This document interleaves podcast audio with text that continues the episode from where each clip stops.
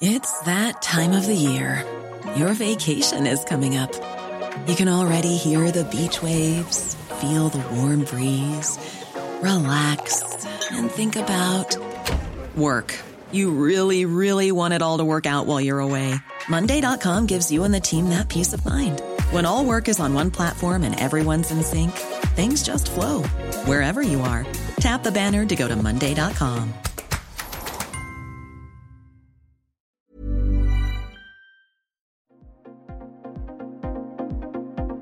Ils sont au cœur de l'actualité ou la décrypte. Prenez des nouvelles de la France et du monde avec Fil Rouge, un podcast du Dauphiné Libéré.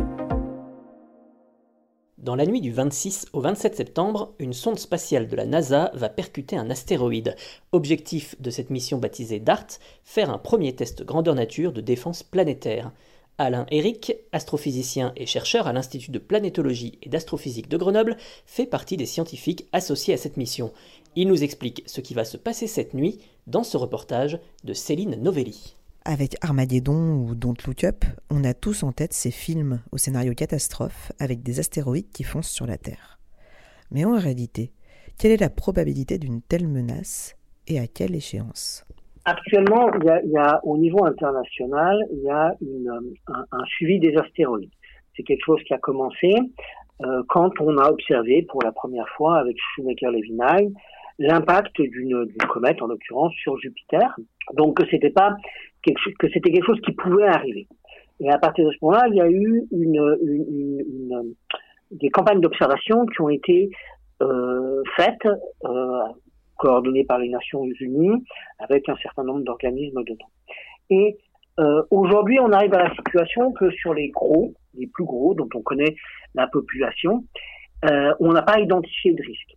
Sur les plus petits non plus, mais euh, les plus petits, on les a pas euh, totalement recensés. Donc, on peut dire que pour l'instant, à l'échéance de quelques d'un siècle, on est sans doute à l'abri d'une catastrophe mondiale, quasiment à l'abri.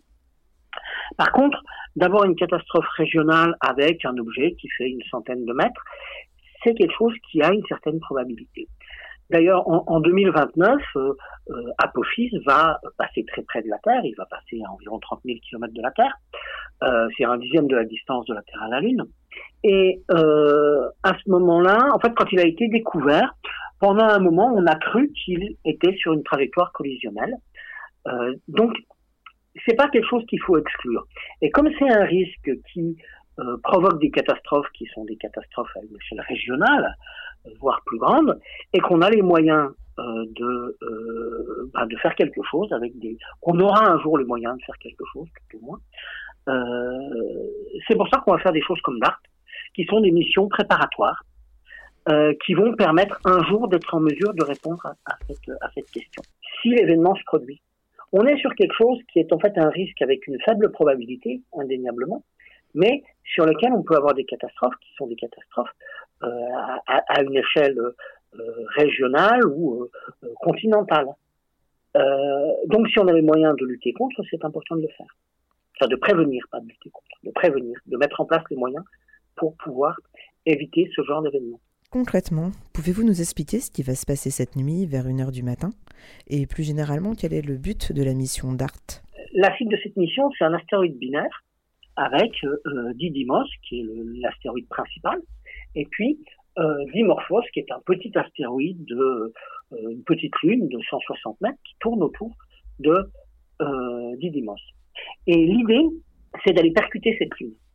D'aller percuter cette lune parce qu'en fait, on va pouvoir, alors on est sur un objet qui fait environ, euh, je parle de, de l'impacteur, qui fait environ 600 kg, qui va arriver à 6 km par seconde. Et avec cette, cette impulsion, on va pouvoir dévier légèrement, changer légèrement la vitesse. Alors, en fait, le terme dévier est ambigu, est incorrect, en fait.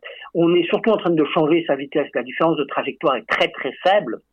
Par contre, c'est la vitesse avec laquelle il va suivre cette trajectoire qui va surtout être euh, modifiée.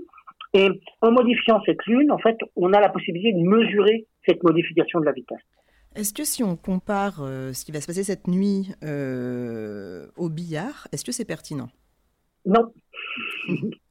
non, parce que euh, quand on tape une bille au billard, la deuxième, elle part avec un angle qui fait 30 degrés, 45 degrés, enfin que sais En particulier parce que les, deux billes ont, ont, la même, ont la même masse.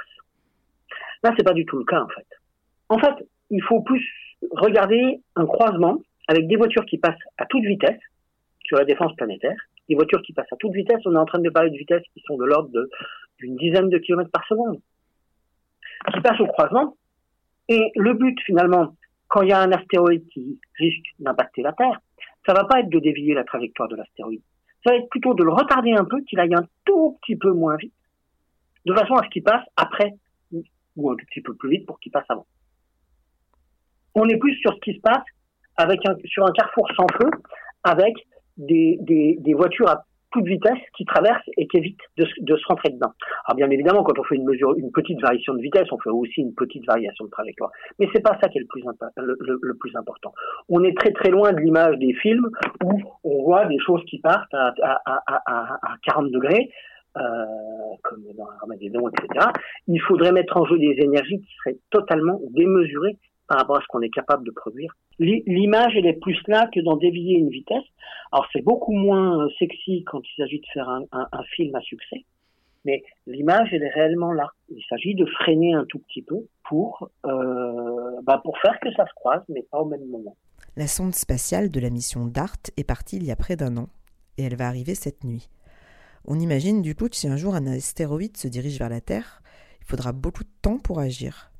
Dans les films, on a l'impression que tout se passe en trois semaines. Mais dans la réalité, sauver la planète prendra un peu plus de temps, non? Ah, ça, c'est une évidence.